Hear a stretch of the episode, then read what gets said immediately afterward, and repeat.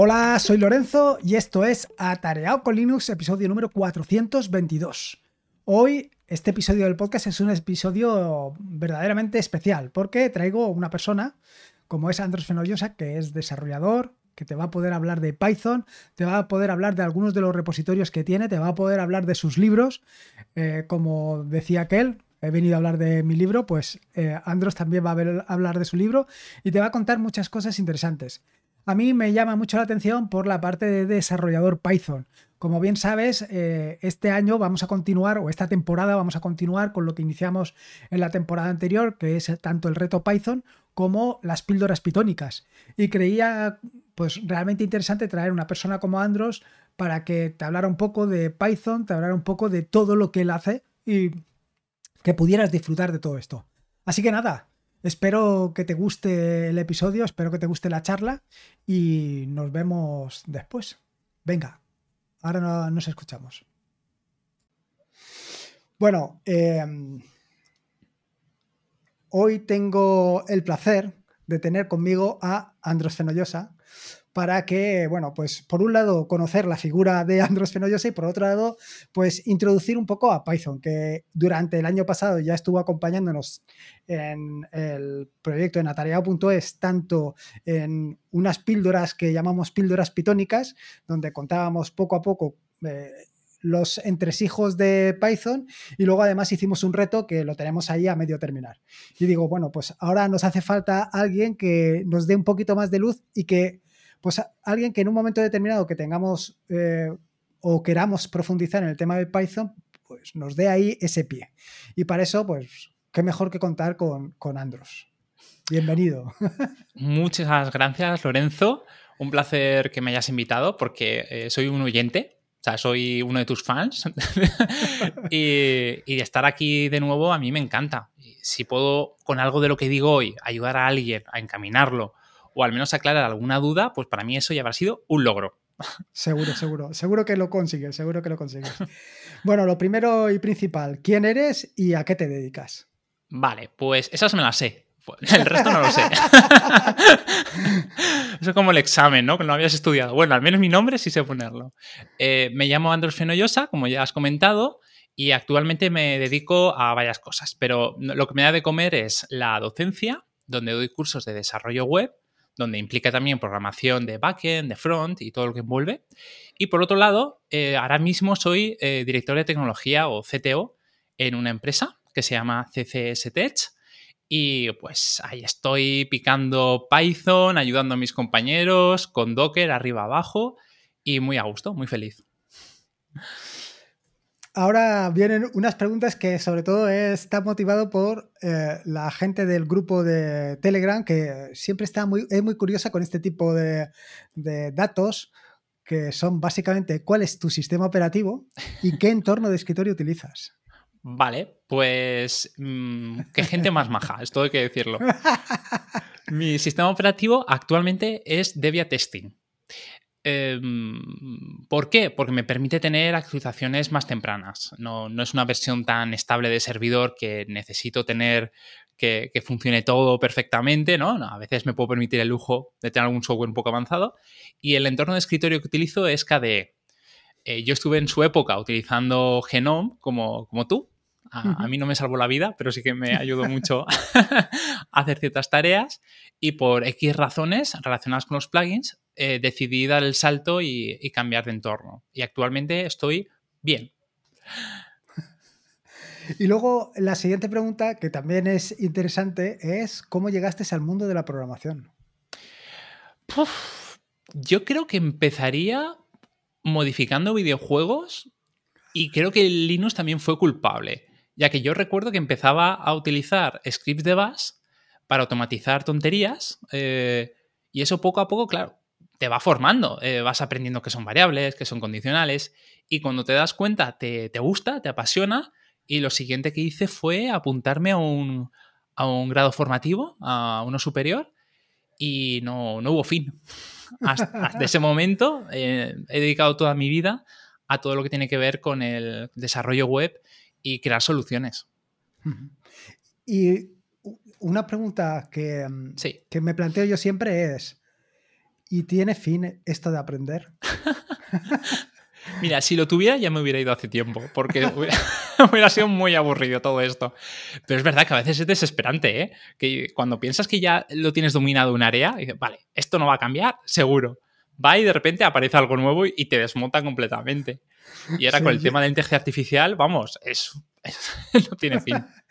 Yo a mí lo que me da miedo es cada vez que alguien dice que van a sacar una nueva versión de lo que sea. Una nueva versión. Estás en PHP 5, 6, PHP 7, PHP 8.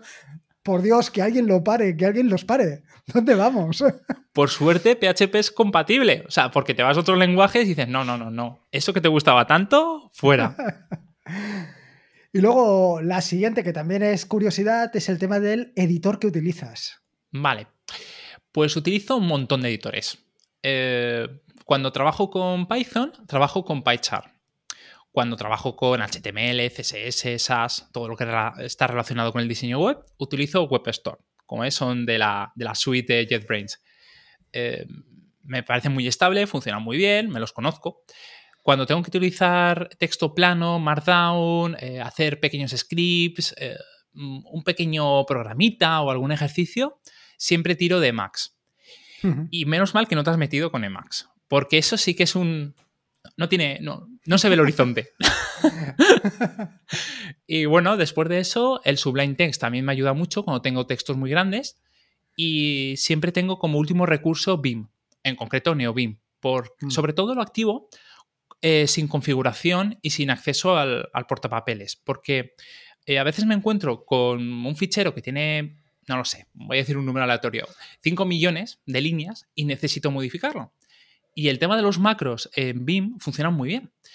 Entonces, cuando lo utilizas sin ningún tipo de configuración, es una bala. O sea, editas súper rápido.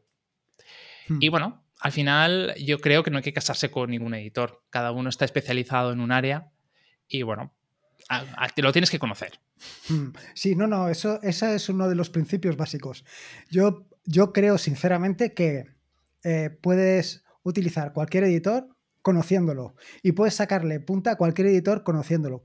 Y creo que mucho del problema que tenemos de esto de cambiar de un editor a otro, a otro, a otro, porque alguien te dice, es que fíjate que con, por ejemplo, Visual Studio Code se puede hacer esto y es súper sencillo.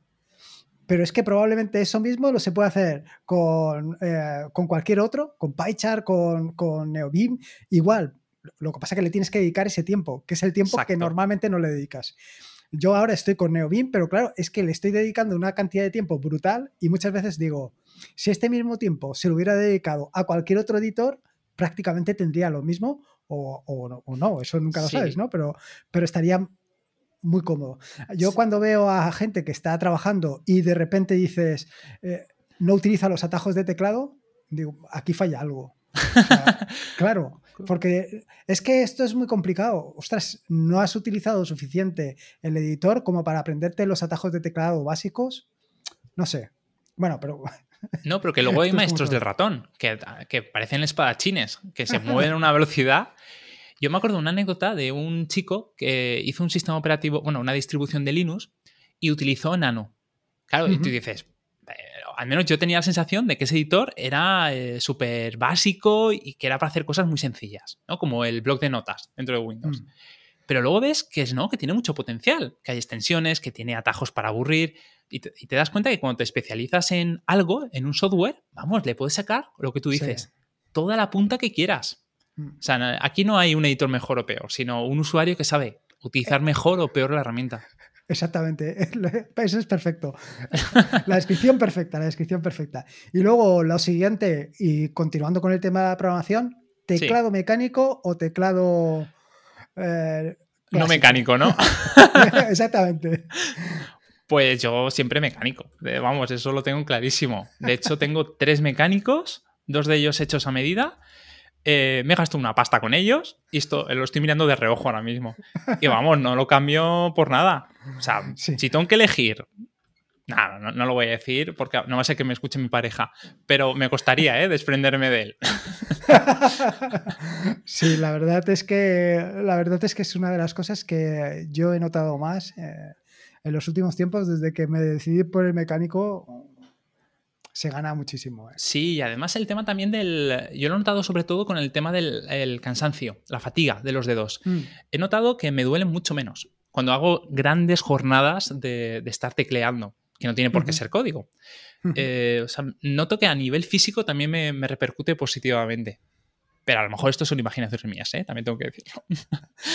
O- Oye, y otra pregunta que te iba a hacer yo, a raíz de lo que acabas de, de comentar, del tema de, de incluso cuando no estás escribiendo código. Cuando Sí. no estás escribiendo código, cuando estás escribiendo pues eh, un documento, cuando estás escribiendo un capítulo de un libro, por ejemplo, Sí. ¿en qué editor lo utilizas?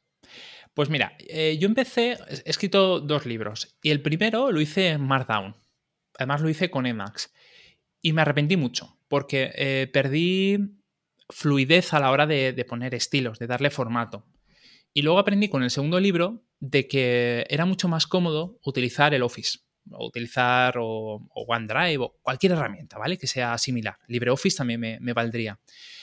Porque tiene unas capacidades, unas herramientas que no vas a encontrar nunca con un texto plano. Por ejemplo, el tema de revisiones, el tema de, mm, de anotaciones.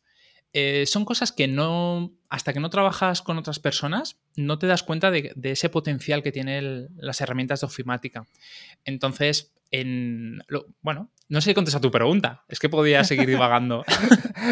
Sí, sí, sí, no, no, no. O sea, quiero decir, yo iba, eh, yo iba a, básicamente por ahí. Si, Mm. lo, si, si normalmente escribes en Markdown o, o sea, en Markdown Sí. y utilizas un editor como cualquiera de los que hemos hablado o te vas a una herramienta ofimática como puede ser Micro- Microsoft Word o LibreOffice Vale. Writer o cualquiera de estos. Pues te lo resumo. Si es para mí, eh, normalmente texto plano, Markdown o RG. Y si es para trabajar con otras personas, para colaborar, Sí. sí, que me voy a, a ofimática. Ah, Yo ahí sí, o sea, estoy de acuerdo contigo parcialmente en, el, en cuando tengo que trabajar con otras personas, porque normalmente otras personas, cuando les dices Markdown, te dicen, ¿cómo? Entonces es un problema. Eh, Sí. Y editar así, pues es, es muy complejo. Pero las posibilidades, eh, o sea, yo lo que he conseguido utilizando Markdown y a base de plantillas en látex, convertir de Markdown a látex y, o sea, de Markdown a PDF, aplicando una, una plantilla de látex y conseguir un, joder, un formato, un acabado muy bueno. Sí, atractivo, ¿no? En PDF. Muy atractivo. Sí, sí, sí, sí, sí. Pero bueno, esto es como todo. Eh, siguiendo con el tema de la programación, ¿qué lenguajes de programación conoces, utilizas y para qué? Uf, madre mía. A ver, espera. Eso, eso, momento que vean mis apuntes. Porque son varios. De hecho, estoy abriendo mi currículum. A ver, lenguajes que conozco. Eh, Python, Closure, Java, Emacs Libs, eh, Common Libs, HTML, si lo queréis considerar, CSS, SAS, JavaScript, PHP, Bash, Fish, que es un eh, similar a Bash, es un, un lenguaje de scripting, eh, SQL y TypeScript. Y actualmente estoy aprendiendo eh, Kotlin. Y solamente he hablado de lenguajes, luego vendría todo el tema de, de frameworks. Y la segunda parte es ¿para qué los utilizo? Sí. Pues, ver, de- de- del para programar. completo. sí, no. A ver, quiero decir, de todo el listado que has dado, porque Sí. has dado un listado enorme, supongo que en los, en los últimos, digamos en el último año, ¿cuáles estás utilizando más a menudo? Y en- quiero decir, por ejemplo, Python, ¿lo estás Sí. utilizando para hacer backend o lo estás utilizando para eh, hacerte script? Me refiero un poco a eso. Vale, eh, Python lo estoy utilizando para el backend principalmente, para trabajar con el equipo. Eh, trabajo con Django, que es un framework de desarrollo web. Genero, genero APIs o más estructuras, que esto lo podemos hablar más adelante. Mm, o sea, lo, utilizo para el entorno laboral. También para hacerme pequeñas aplicaciones de escritorio, porque viene con un sistema, eh, se llama TK o TKeter, que es muy, muy sencillo, además bien integrado, eh, para crear eh, interfaces gráficas y hacer tus pequeñas aplicaciones. De hecho, tengo algún proyecto que publiqué el mes pasado, eh, creo que era para, sí, para optimizar tipografías. Y nada, es súper rápido porque además te permite generar el binario en el sistema operativo. Mientras que otros lenguajes, por ejemplo, eh, Emacs Libs sí que lo utilizo para temas propios para automatizarme tareas. Y Closure más bien lo hago como mm, para proyectos open source y también para una especie de gimnasio, de, de forma de fortalecer ciertos buenos hábitos. El resto, pues también por temas laborales o, por ejemplo, PHP es cuando me lo piden. JavaScript no suelo atacarlo tanto porque no es mi área, pero siempre estoy ayudando al equipo de front. Entonces, bueno, depende del caso. Pero esos son los principales, sí. Y luego, eh, respecto al framework, Sí. que básicamente el tema de Python, ¿por qué Django? O sea, no ¿Por qué porque? Python con Django, Sí. sino por qué Django y no otro. Sí, eh, Fasapi, framework? Flash, lo que sea. Sí. Mira, porque eh, Django es una herramienta que lleva mucho tiempo en el mercado, es muy completa y además es muy estable. Entonces, es raro que tú necesites depender de, de terceros para conseguir ciertos objetivos con Django. Está todo ahí, todas las herramientas que necesitas. Quiero hacerme un sitemap. Tengo ahí mi, mi pequeña herramienta que me lo va a hacer. Necesito hacerme un API. Puedo hacerlo tranquilamente. Es verdad que existe otros frameworks que me lo amplían, como Django REST Framework, pero eso lo podemos dejar aparte. Que necesito mm, utilizar un servidor asíncrono con WebSockets, también lo tengo ahí. O sea, me permite de una manera eh, muy compacta, todo documentado y todo hecho bajo el mismo paraguas del mismo proyecto, ser muy productivo, crear eh, cualquier tipo de, de aplicación web sin tener que recurrir a, a elementos externos. Entonces, para mí eso es esencial. O sea, yo me siento muy productivo. Esa sería la forma más, mm, más resumida de escribir por qué Django y no el resto. ¿Y cuánto tiempo te ha llevado? O sea, ¿cuánto te iba a decir cuánto tiempo te ha llevado conocer Django en profundidad? Sí. O también podría ser desde cuánto tiempo, desde cuándo llevas trabajando habitualmente con Django. Pues yo creo que empecé a tontear con él en la versión 2 mm, y paulatinamente me fueron pidiendo más proyectos, eh, cada vez más serios, más, más grandes. Tuve que trabajar con otros compañeros, muchos de ellos ahora son amigos míos, y, eso me hizo que por necesidad tuviera que profundizar, tuviera que conocer mm, todo su sistema de, templates, cómo funcionan sus middlewares. O sea, tuve que, no quiero ponerme técnico, tuve que eh, empezar a saber cómo estaba hecho por dentro y conocer cómo poder eh, jugar con él para alcanzar todo eso, todas esas necesidades ¿no? que me surgían. Entonces llegó un punto, eh, yo creo que, que, lo vi ya en un, una solución global. O sea, me cuesta eh, encontrar proyectos que no sea compatible con Django. De hecho, Mm. me ha salvado la vida en, en muchas situaciones, como por ejemplo clientes que me han pedido una interfaz eh, administrativa y ya me venía, era gratis. Eh, dentro del propio Django ya me ofrece eh, todo eso al poder conectarse o al poder eh, crear una especie de modelo con la base de datos y generarme un panel administrativo muy fácil de configurar. Entonces yo al cliente le decía al día siguiente, toma, tu panel, ya puedes trabajar. Esto Mm. no me lo, no lo veo en, en otros tipos de framework o herramientas. Que, que aquí podemos hablar, ¿no? Resulta que Lara- Laravel ha sacado su propio panel, ya, pero es algo externo, es algo que tienes que pagar aparte y sigue siendo un añadido que tú tienes que darle. Y además, que trabajar con Python es una delicia, es un sueño hecho realidad. Totalmente, totalmente. A, a- a mí lo que, o sea, quiero decir, una de las grandes ventajas que yo le encuentro a Python Sí, es que está en todos los sitios. Puedes Sí. hacer cualquier cosa, cualquier cosa, lo que se te ocurra. Y eso es, eso es una pasada. Eh, quiero decir, inviertes un tiempo en conocer el lenguaje de programación, pero una vez lo conoces, dices, bueno, ahora quiero hacer una API muy rápido. Pues eh, dices, bueno, con Flash en un momento lo tengo hecho. Ahora quiero hacer una aplicación de, yo qué sé, una aplicación para el escritorio. Con TK, eh, o sea, TechInter, pues lo, lo- lo tienes en un momento. Ahora quiero hacer algo, eh, una, bueno, cualquier cosa. Y, ostras, es que hay para cualquier cosa. Sí. Es una auténtica pasada. Sí, como está en tantas áreas, o sea, como tienes también la data science, como tienes a gente que hace microcontroladores y yo qué sé, se utiliza en la NASA, o sea, se utiliza en el desarrollo web, en hacer aplicaciones de escritorio, o sea, te das cuenta de que entre todas estas profesiones se van apoyando y esas herramientas van creciendo. Entonces, eh, va mucho más allá del lenguaje. O sea, es como Mm. que se ha creado una especie de ecosistema muy sano y, es que da gusto estar así. Ostras, ¿y, cómo puede haber llegado? O sea, porque, a, ver, siempre está eh, por ahí el que habla que si el, software privativo va por delante del open source. Eh, claro, yo cuando oigo estas cosas y dices, eh, Python es precisamente junto, yo te diría que junto con Linux y hmm. son dos cosas que han nacido puramente de, gente que se ha juntado ahí y han ido colaborando y han ido añadiendo, añadiendo, añadiendo. ¿Cómo, cómo puede ser así? De sencillo y a la vez de complejo. ¿eh? Sí, sí. Porque es el interés. Porque había interés de hacerlo. Es tan sencillo como eso. Sí. Sí.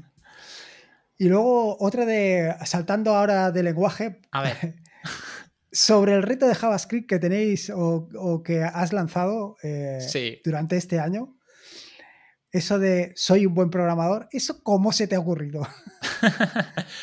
bueno, es que yo esto ya lo hago con mis alumnos. Eh, cada semana les, les ponía un reto y en ese momento estábamos estudiando JavaScript dije, ¿por qué no hacerlo público? ¿Por qué no permitir que otra gente de, fuera también intentara hacer ese reto? Y bueno, me ofrezco a corregirlo, no hay ningún tipo de problema. Le doy feedback, le digo dónde se han equivocado, incluso les doy la solución. Mira, así es como yo lo hubiera resuelto. Y como me costaba poquito, aunque al final la verdad es que mucha gente entregó y gasté mucho tiempo en corregir, eh, me pareció muy loable y además lo mm. tenía bastante definido. O sea, la curva mm.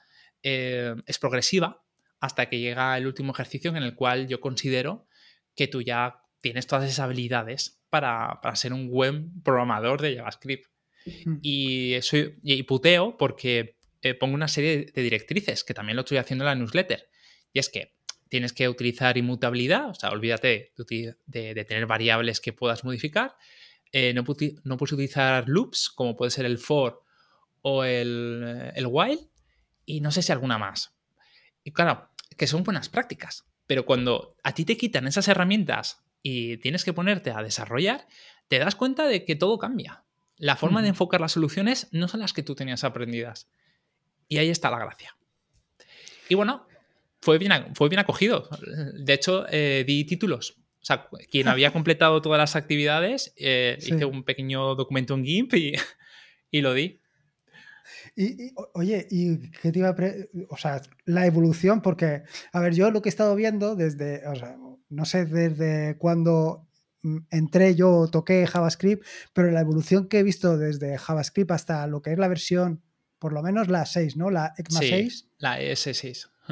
La, la 6, a mí la 6 me parece tan parecida a Python, tan parecida que digo, o sea, hay veces que no sé exactamente qué es lo que estoy haciendo, si estoy haciendo una cosa o, estoy haciendo otra. ¿Tú esa evolución cómo la has vivido? ¿O simplemente has sido, la has visto pasar y, o la has vivido desde dentro? Yo he tenido suerte de no comerme el marrón de ser front. Porque, pobrecicos los niños. O sea, lo que tienen que enfrentarse cada vez que sale una versión nueva de algún framework, que, que de verdad es que no, sus herramientas cambian cada segundo. Ya, mm, yo es que lo de los frameworks, o sea, yo, a ver, yo por ejemplo, para lo que es la página web, para lo que es atarea.es, utilizo JavaScript y hace ya por lo menos un año hmm. que estoy quitando eh, jQuery, pasándolo todo a vanilla JavaScript, sin framework ni nada. No quiero saber nada, porque eh, precisamente me da miedo lo que acabas de decir. La evolución tan brutal que hay, que dices tú. Es que cambia tan a menudo que, me da miedo, me da miedo. Sí, sí, además es que es agotadora. Es que no es, no, vamos a cambiar eh, el nombre de esta función. No, no, no, no. Ahora, para hacer esto que tú sabías hacer, hay que hacerlo de esta nueva forma. Y claro, ese es un sin vivir. O sea, yo cuando estoy en el backend, yo, yo me río con mi taza de café en la mano. Digo, ja, ja, ja, te han cambiado la versión de Quasar.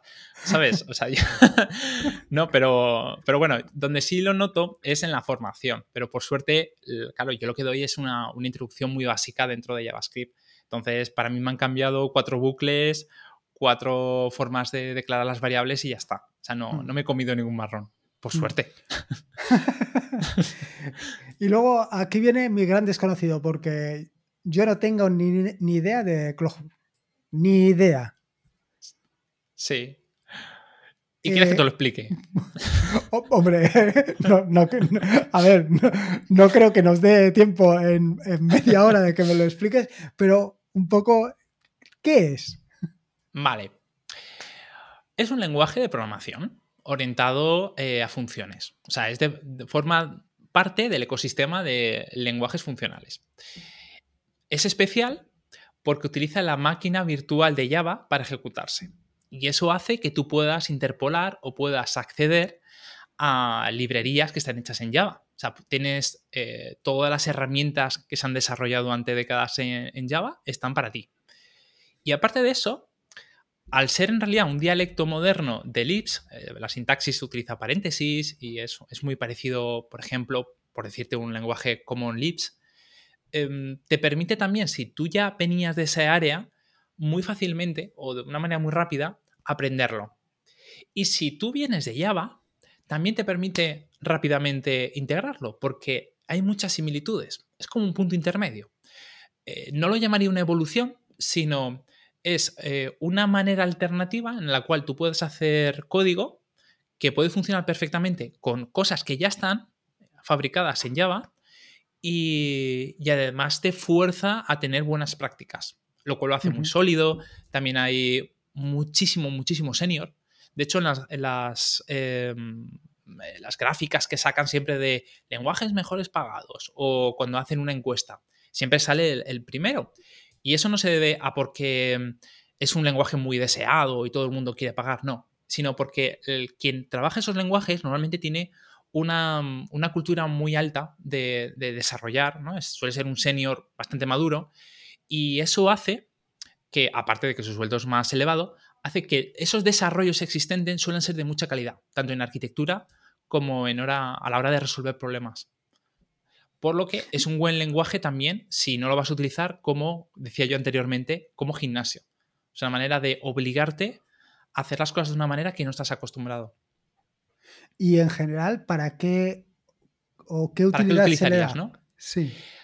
¿O en si tú necesitas claro, si tú necesitas hacer un desarrollo em, que necesitas un gran rendimiento, una buena opción es utilizar Java. Mucho más que utilizar Ruby, Python o, PHP, pero muchísimo más.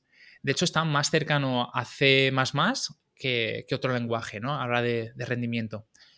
Claro, el problema de Java es que tiene muchos defectos. Eh, uno de ellos es muy verboso o que la sintaxis no es de, al estar tan tipado, no es tan agradable de, trabajar. Aunque ahora está cambiando la moda y, se está buscando muchos lenguajes tipados.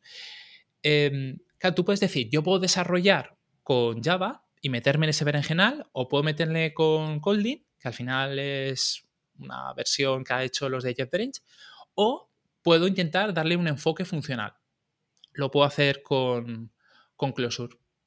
O sea, sería una forma de, buscar entrar ese tipo de desarrollos de alto rendimiento, pero de una manera mucho más liviana, más cómoda. ¿Y, tú lo has encontrado realmente esa facilidad?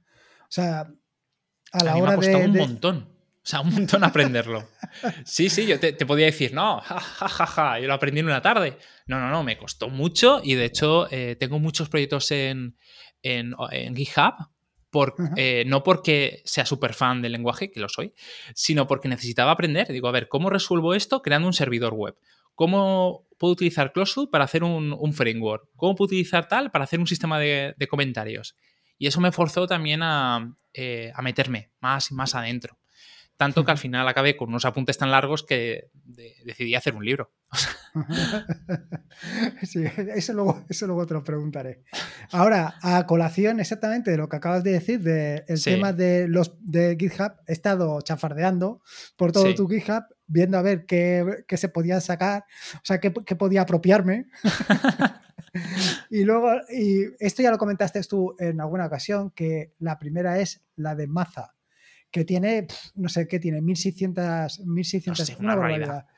Ni lo reviso ya. ¿Qué es Maza? Vale. Maza, eh, además, si tú tienes un episodio, aposta que hablas de ello. Pero bueno, yo te lo digo. yo sí, pero, pero la gente no lo sabe. Bueno, la gente, supongo que sí, ¿no? Pero quiero decir que. yo te lo resumo. Maza es un script en Bash. Tan sencillo como eso.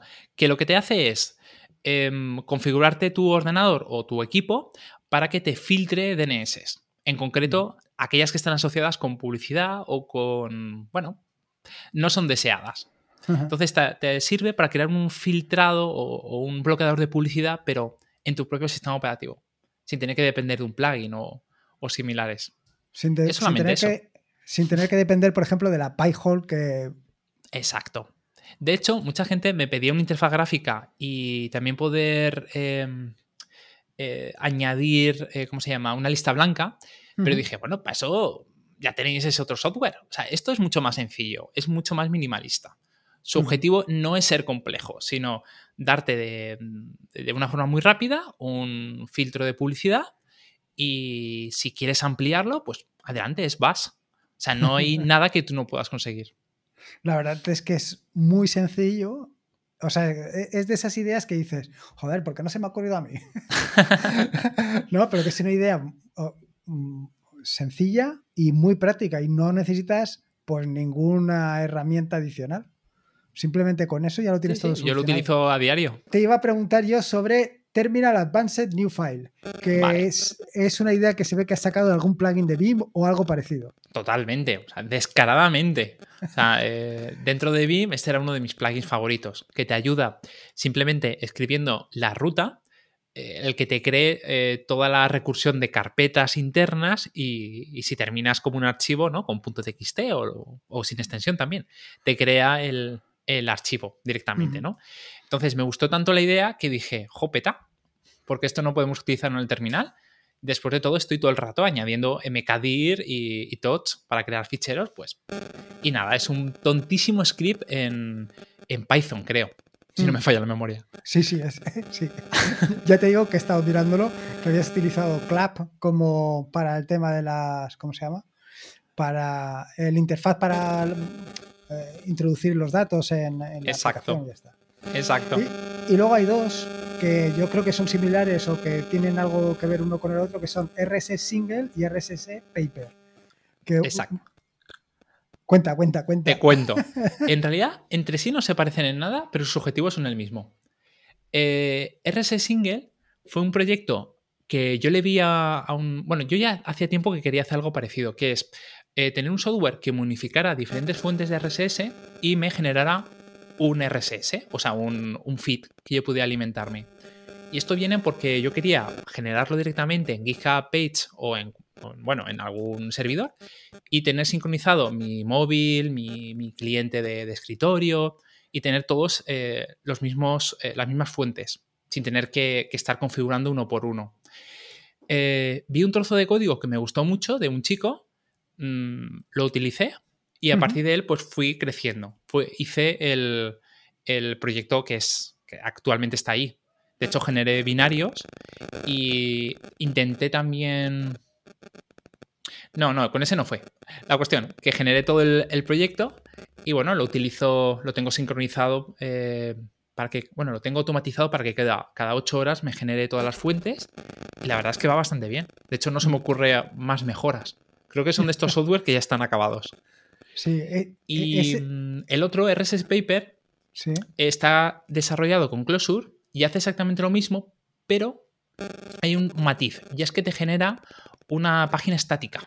O sea, en lugar de darte una fuente, te da una página web en la cual tú tienes todas las fuentes o todo el, contenido para que tú puedas explorarlo. Esto era porque yo quería eh, poder directamente desde mi iPad eh, tranquilamente ir visitando cada contenido. Y fue creciendo además ese proyecto. Eh, tiene varios temas, eh, varias configuraciones. De hecho, tengo un to-do abajo del todo del Redmi de cosas que podía ampliarse. Pero bueno, no he tenido tiempo. Aún así eh, funciona bien.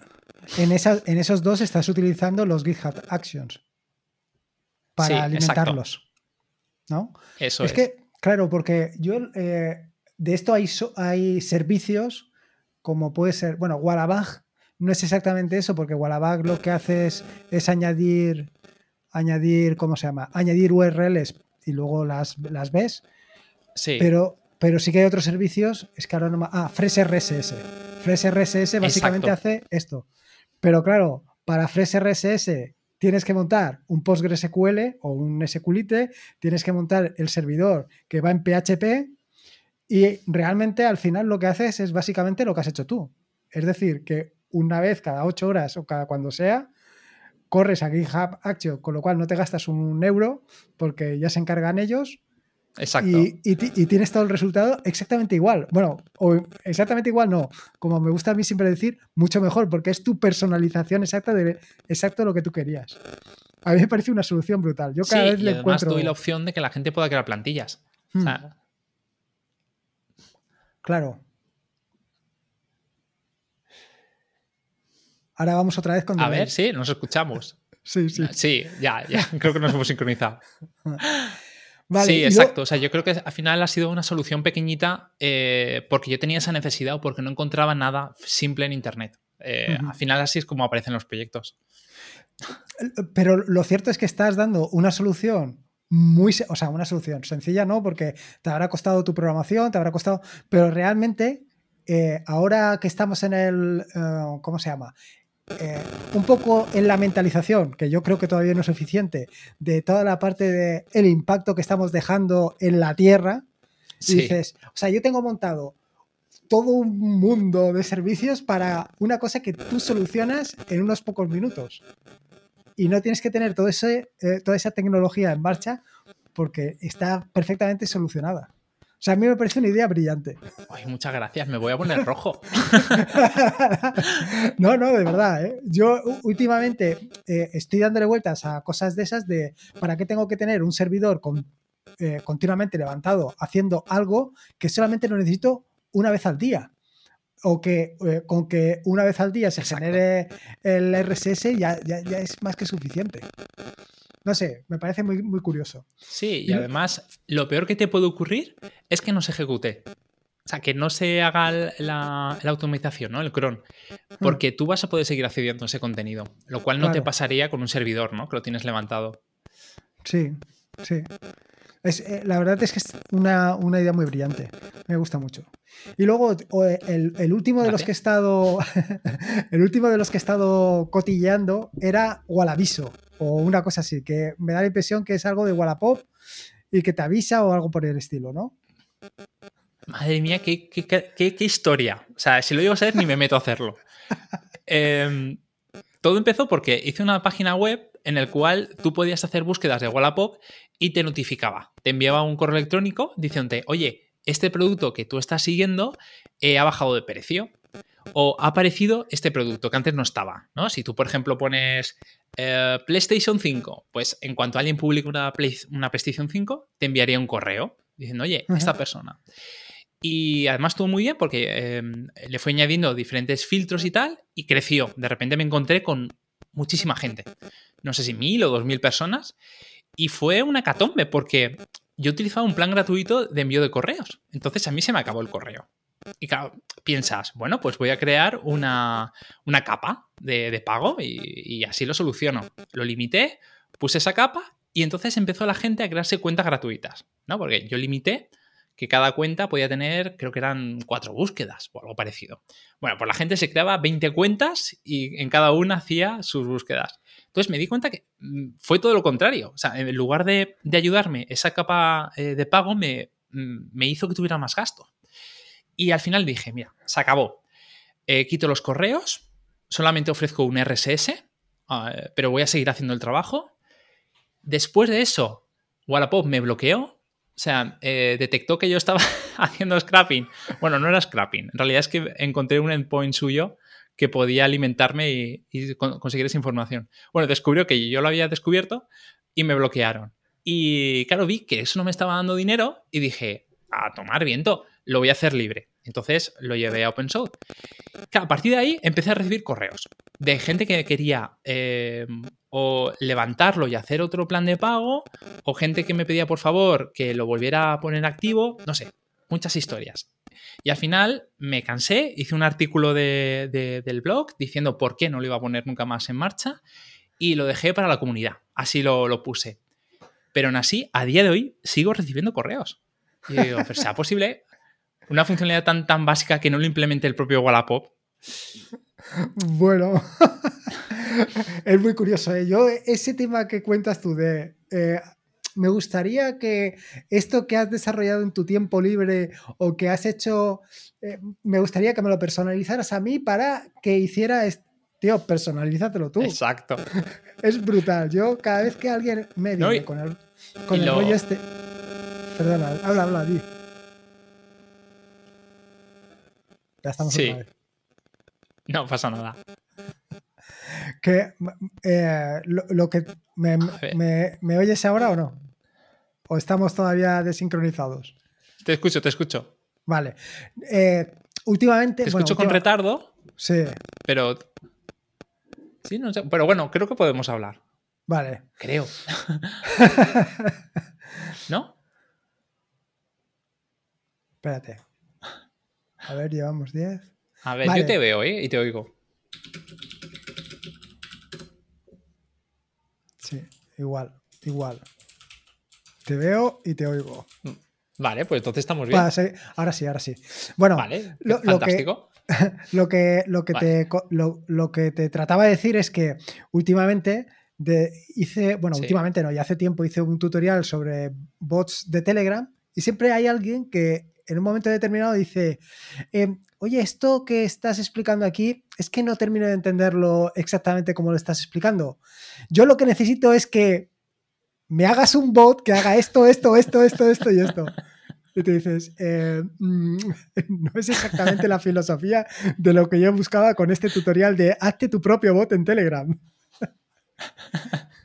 Es que lo de open source lo confunden por open job. No, no, vamos a ver. Yo no me haces tu trabajo. Yo te voy a dar las herramientas. Tú pesca el pescado. No me pidas una trucha. O sea, pescátela tú.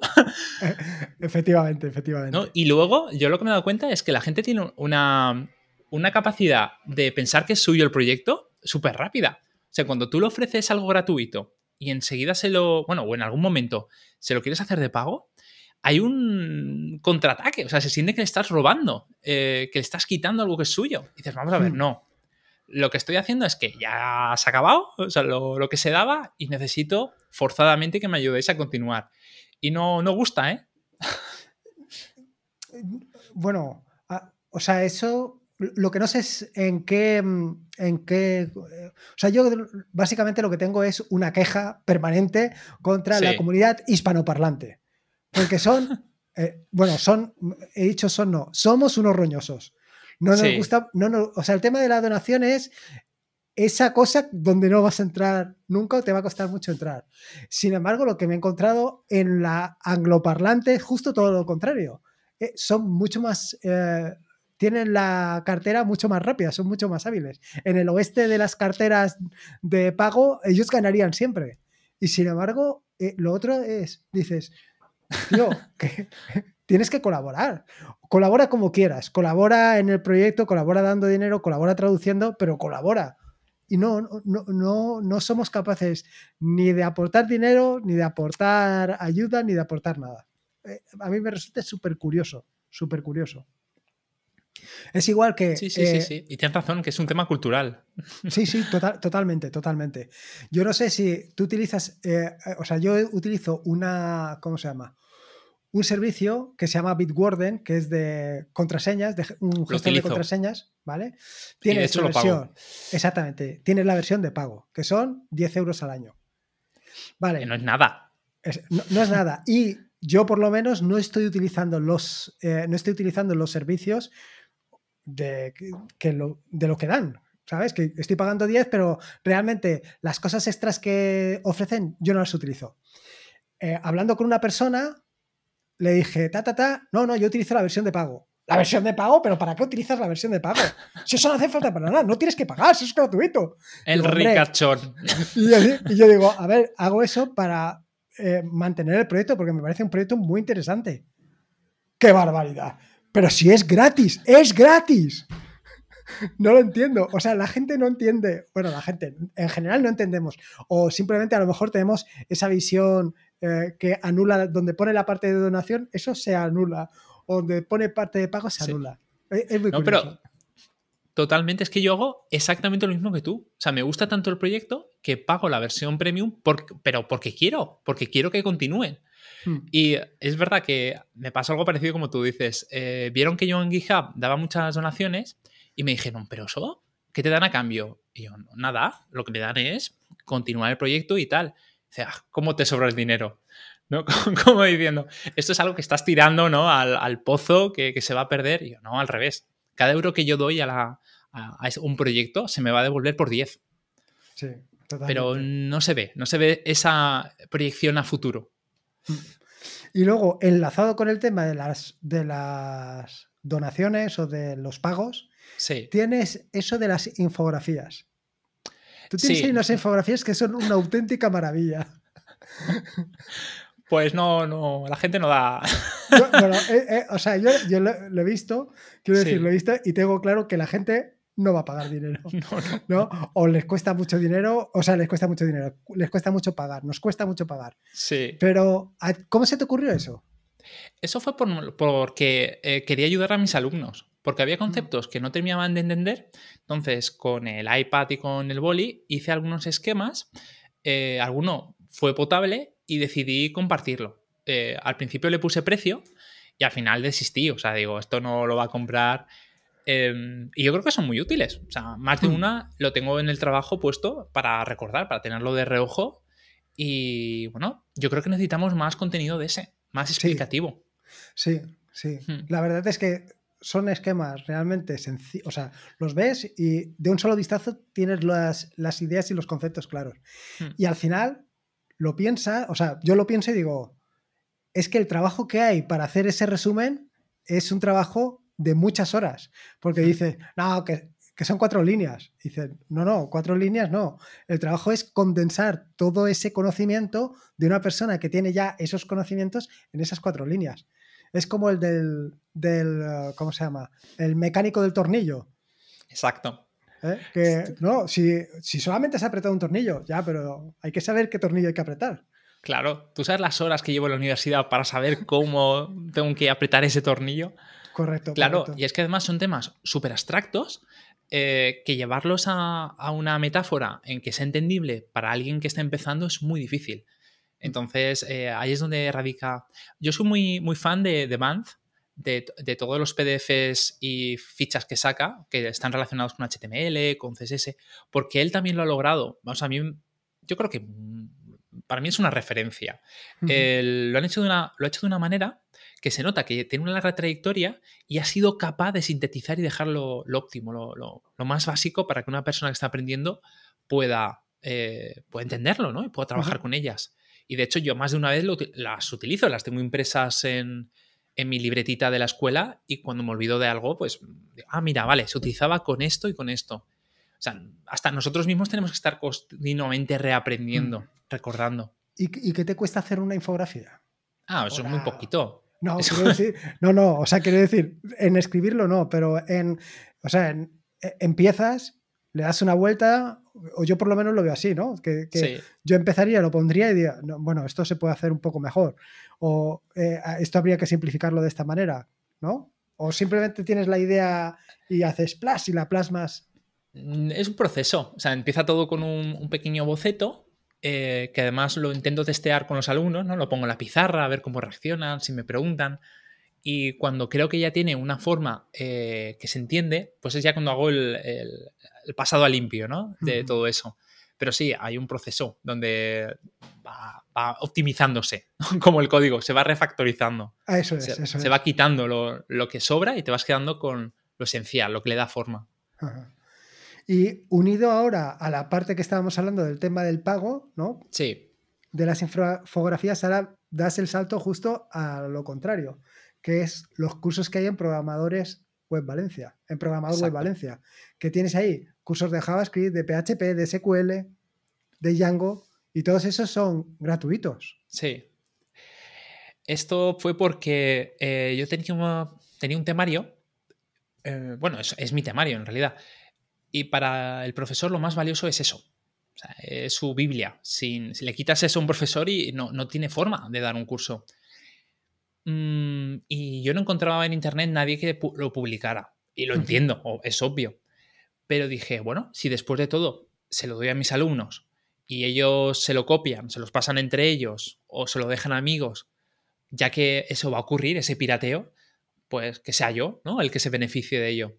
Entonces, de ahí eh, saqué la versión HTML, que en realidad son markdowns que se convierten, y, mm, y bueno, también he puesto algunas mejoras, por ejemplo, le he puesto algún CSS para que tú puedas convertirlo en PDF y te quede más limpio, o lo voy actualizando. De hecho, cada vez que sale una versión nueva de JavaScript, eso que hemos hablado de algún elemento, me toca revisar, ver dónde encajaría y, siempre estoy continuamente actualizándolos. Y eso a mí mm. me ayuda, porque cuando estoy trabajando, ostras, ¿cómo se hacía?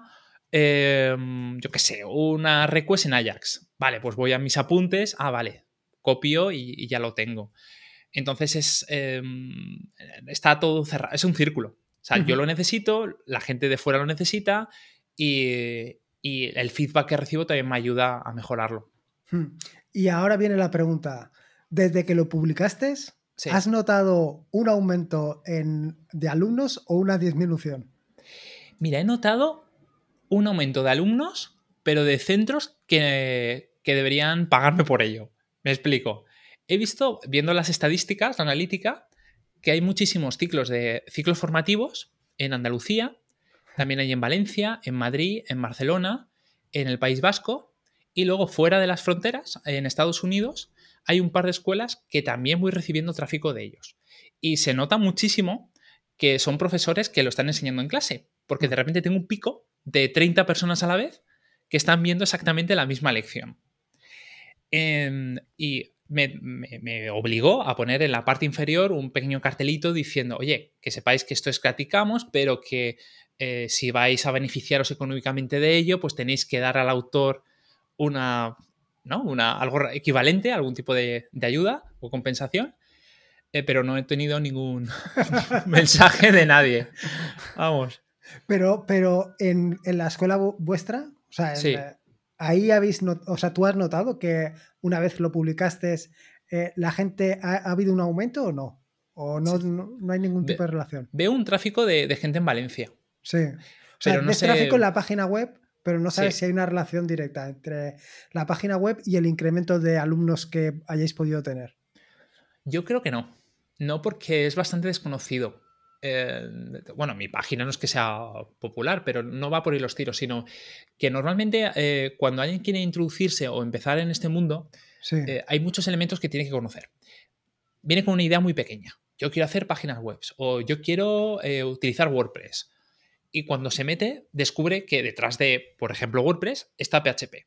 Y, detrás de PHP resulta que hay cursos en YouTube. Y existe una cosa llamada Udemy. Y además también existe Free Camp. Es como que al final yo soy lo último que, se encuentran.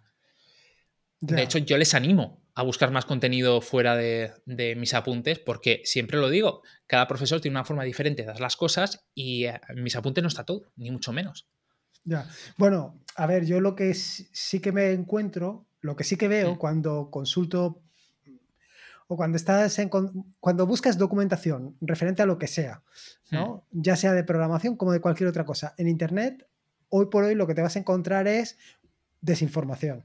Porque te puedes encontrar a lo mejor alguien que con su, su, como te digo, con su mejor interés haya intentado hacer un curso de lo que sea y lo haya hecho hace 20 años.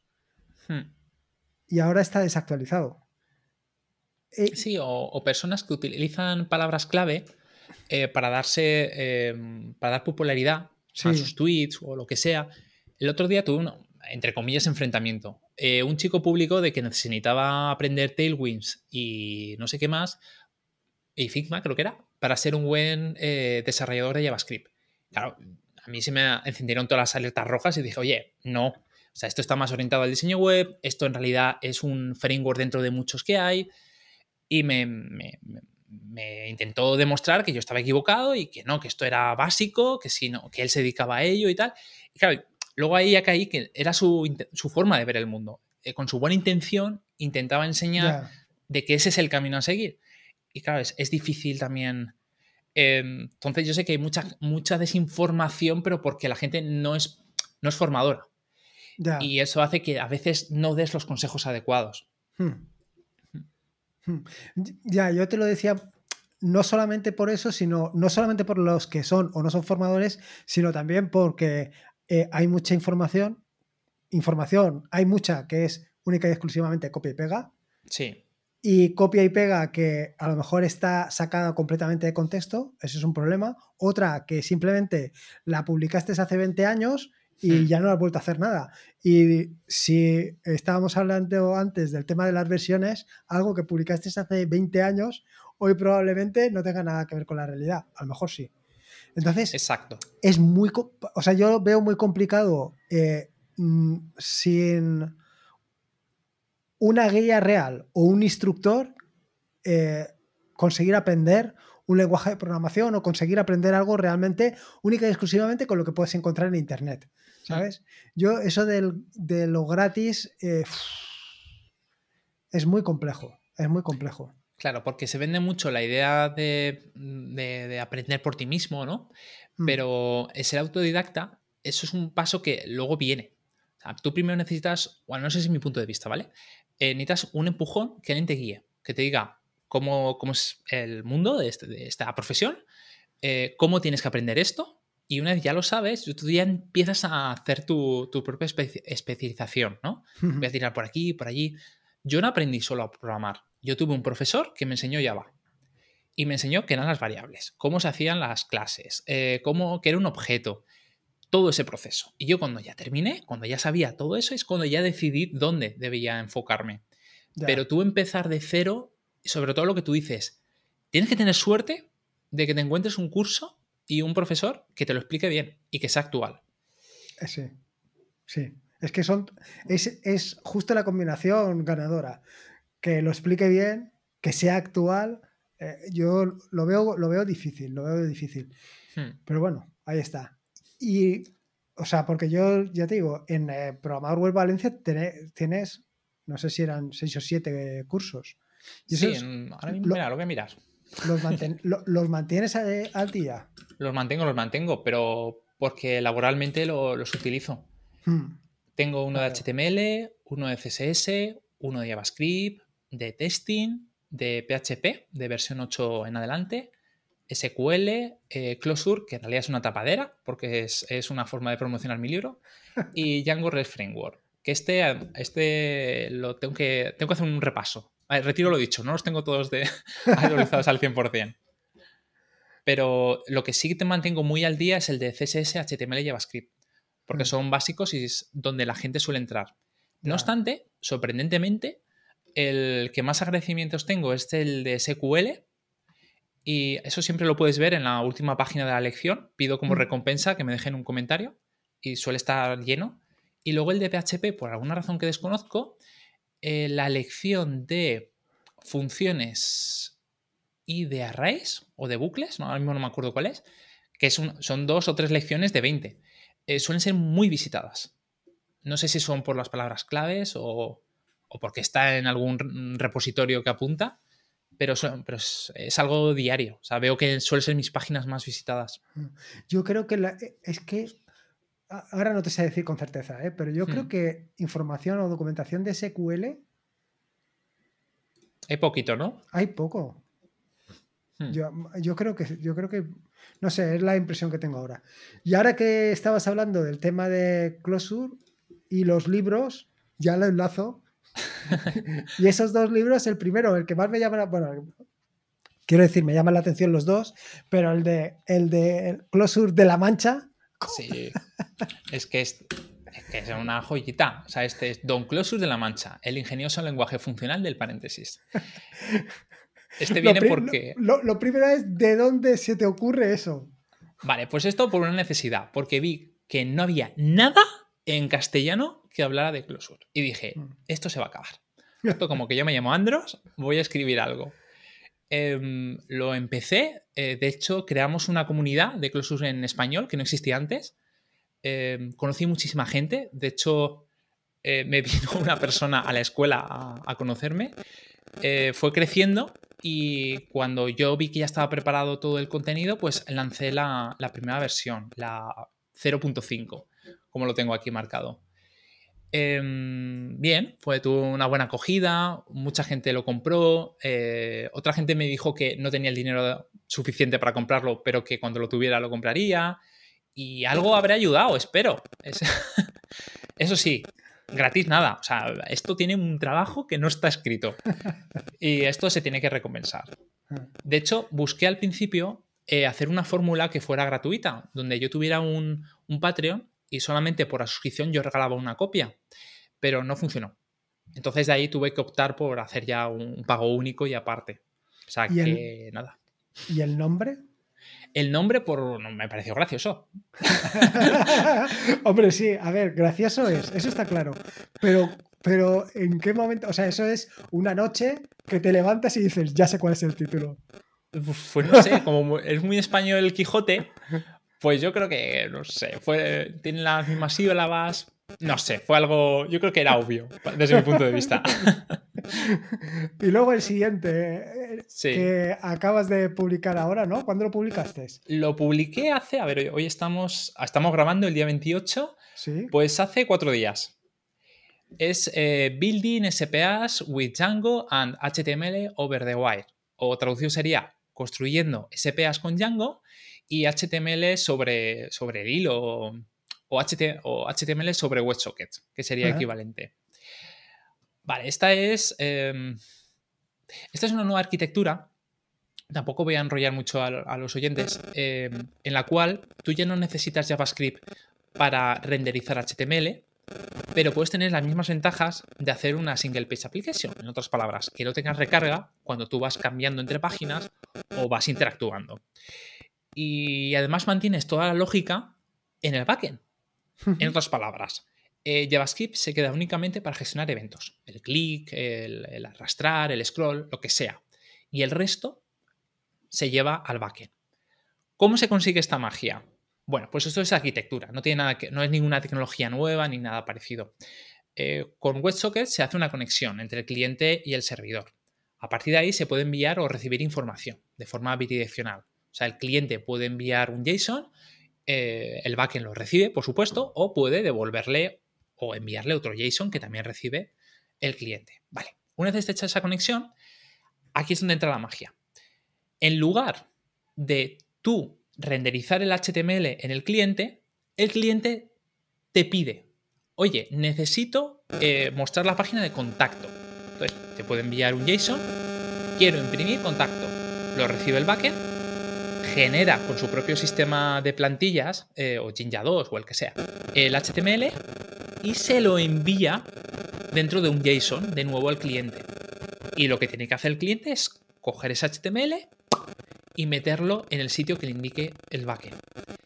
De esa manera, aparte de simplificar el desarrollo, porque solamente tienes un framework, eh, bueno, no, no, es la forma adecuada, digamos que está todo centrado en el backend.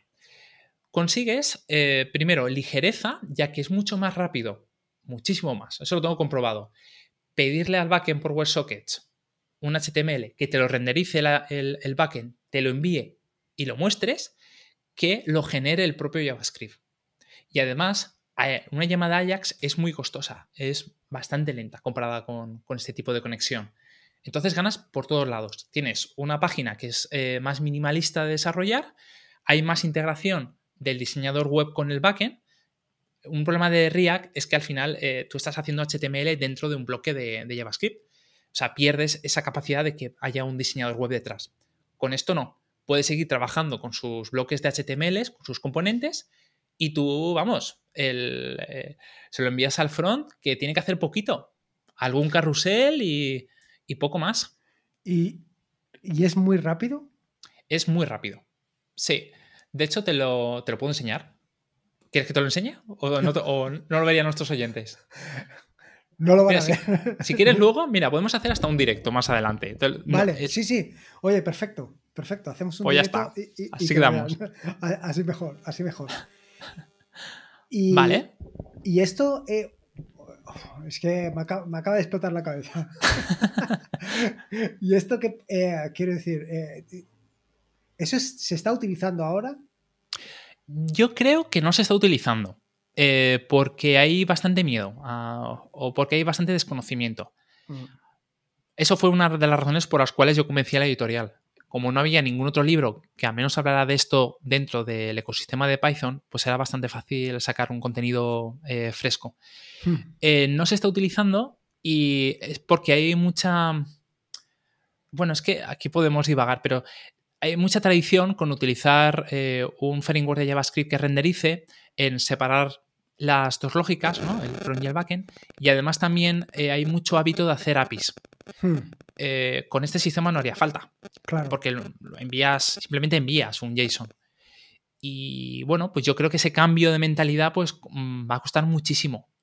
Pero es una promesa eh, de simplificar los desarrollos. Ahora ya todo depende de lo que haga la comunidad o las empresas. Yo al menos he conseguido de momento que la- el, el último proyecto que hemos hecho sea utilizando esta tecnología. ¿Ah, sí? Sí, lo hemos, me ha costado formar al equipo, pero lo, lo hemos conseguido, sí. Y, se- y quiero decir, ya me has dicho, ya, me has dicho que, que se nota la velocidad, pero Sí. impacta, impacta. No, no impacta, porque no es tan rápido que no notas. eh, Ah. No, no notas ese cambio, ¿no? A lo mejor te has ahorrado, yo qué sé, 200 milisegundos o 150 mil. Es algo que no percibes, Hmm, pero sí que tú notas en el desarrollo que has gastado menos tiempo. Porque no has tenido que crear una API, ni documentarla, ni, ni pelearte con la versión de React de no sé qué. O sea, la has hecho todo utilizando el propio sistema de Django hmm. como tú harías una página mm, sencilla, dinámica, solamente que, pues, utilizando este método. O sea, es una forma, eh, es otro enfoque. Hmm. ¿Y eh, la gente de Front? La gente de Front este, en este proyecto se ha tocado las narices. O sea, así, te lo digo. O sea, los de backend estábamos hasta aquí y. eh, bueno, al principio cierta resistencia, porque no entendían cómo funcionaba, ni, ni- también sus hábitos de hacer las cosas pues chocaban. Te pongo un ejemplo muy sencillo. Había que hacer un botón que eh, mostrara un modal, o sea, un, mensaje emergente que ocupara toda la pantalla. Vale. Cuando yo se lo comenté la primera vez al front, ellos lo que hicieron fue lo típico. Eh, hacer que ese contenido esté oculto, puede ser con un display no, no lo que sea. Y cuando se pulsa clic, ¿no? Capturan el evento clic y tal, lo añaden. Entonces lo que hacen es añadir una clase extra que lo muestra. Vale. Yo cuando vi eso les dije, no, os estáis equivocando. Ese no es el enfoque, al menos en este proyecto. Lo que tenéis que hacer es pedirle al backend que queréis ver un, un modal, este modal. Y lo que va a ocurrir es que el backend lo va a generar, os lo va a enviar y os dará un HTML y un lugar donde quiere mostrar ese HTML. Y ya está. Vosotros lo único que vais a hacer es siempre coger o capturar el lugar que os indica el backend y meter este bloque que os estoy pasando. Claro, es, si lo piensas fríamente, es menos trabajo para ellos, Claro. porque no tienen que hacer nada.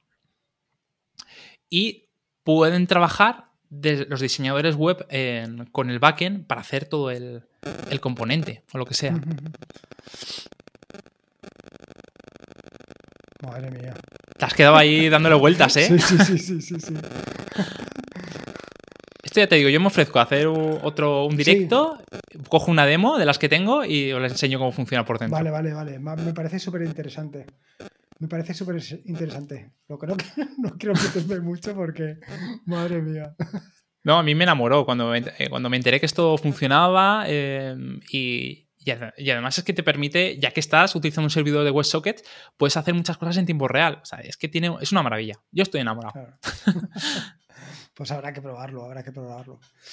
Y bueno, un poco ya le hemos dado una vuelta casi a todo. Me quedarían un poco las recomendaciones para que les puedas dar a la gente que primero quieran iniciarse en la programación. Porque un poco lo que te decía es que el objetivo ahora es pues reconducir un poco el proyecto de atareado.es a aquellos que se quieran meter eh, desde el principio en la parte de mm, administración de sistemas y la parte de backend, pero en la parte más, más liviana, al menos por lo menos de, de momento.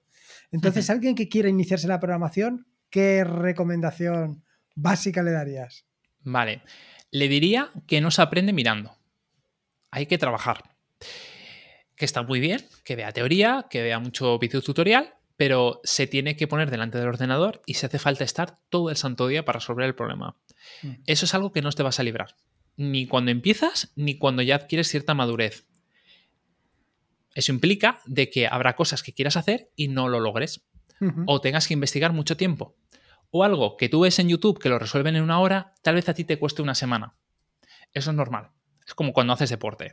Que tú sales al principio a correr y te cansas a los 10 minutos, pero luego ves que te supera un hombre mayor de 80 años que ha hecho 15 kilómetros. Eh, ¿Cómo lo ha conseguido ese hombre? Con constancia. No se ha rendido.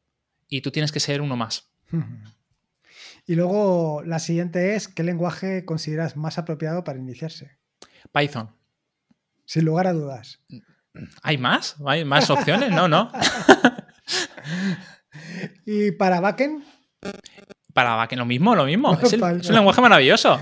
¿Y para, para, todo. ¿Para scripting? Para, también. ¿Tienes script No, para JavaScript está, sobre todo TypeScript, está muy bien eh, si quieres aprender de una forma visual. O sea, si quieres tener resultados que, bueno, quieras interactuar con ellos. Eso está genial. Y además hay muchísimo JavaScript por ahí. Pero el problema que yo le veo es que también hay mucho código em, que está mal hecho. O sea, funciona, pero es una ñapa. y, el problema de eso es que puede ser que, como hay tanto contenido así por internet, tú acabes absorbiendo esa forma de trabajar y tú seas el próximo que haga ñapas. Entonces, cuidado. Mm. Hmm. Pues, a ver, yo creo que ya te he preguntado y ya hemos hablado un poco de casi todo. Yo creo que sí, menos De, temas personales, yo creo que hemos tocado ya todo. Oye, pues muchas gracias, de verdad. que ha sido un verdadero placer tenerte aquí. Además, me lo he pasado pipa. Se me ha pasado ha el sido tiempo. Mutuo. Ha sido mutuo, claro. Se me ha pasado el tiempo volando, ya veremos. Pues... esto te va a tocar trocearlo o algo, porque no me quiero imaginar yo alguien tragándose todo esto a la vez. No, sí, sí, sí, sí. Hay mucha gente que, le gusta este, este, tema. Así me gusta. Oye, pues muchas gracias, Andros. A ti. Em, te tomo la palabra con lo que me has comentado de hacer un, directo para el tema del, SPA con sockets. Me parece con estupendo. y me apunto. cuando tengamos un, hueco lo, lo hacemos y poco más. A ver, ¿dónde, dónde pueden encontrarte? Me pueden encontrar en andros.dev, que ahí lo, tengo una landing con los enlaces a todo mi contenido. Mm. Y a partir de ahí que exploren. O sea, no les va a costar mucho encontrar dónde estoy, eh, si hay interés, por supuesto. Y, mm, también quiero recomendar eh, que se formen. O sea, eso es algo muy obvio, pero por favor, no os quedéis solamente con lo que hay en Internet, comprar libros, Em, leer artículos interesantes y, dedicar a cultivaros cada día. Pues nada, oye, muchas gracias. y, nada, nos vemos en la siguiente. Ahí estaremos. Venga, gracias. Hasta luego. Hasta luego. Bueno, pues nada, espero que te haya gustado este nuevo episodio del podcast. Espero que lo hayas disfrutado tanto como lo he disfrutado yo, porque la verdad es que lo pasé pipa y no solamente lo pasé pipa, sino que se me hizo el tiempo súper corto. Y poco más. Eh, recuerda que este es un podcast de la red de podcast de sospechosos habituales, donde puedes encontrar fantásticos y maravillosos podcasts. Puedes suscribirte a la red de podcast de sospechosos habituales en feedpress.me barra sospechosos habituales. Y recordarte, como siempre, que la vida son dos días y uno ya ha pasado, así que disfruta como si no hubiera mañana. Y si puede ser, con Linux, y en este caso con Python, Maza y todo lo que nos ha traído Andros, mejor que mejor. Un saludo y nos escuchamos el próximo lunes. Hasta luego.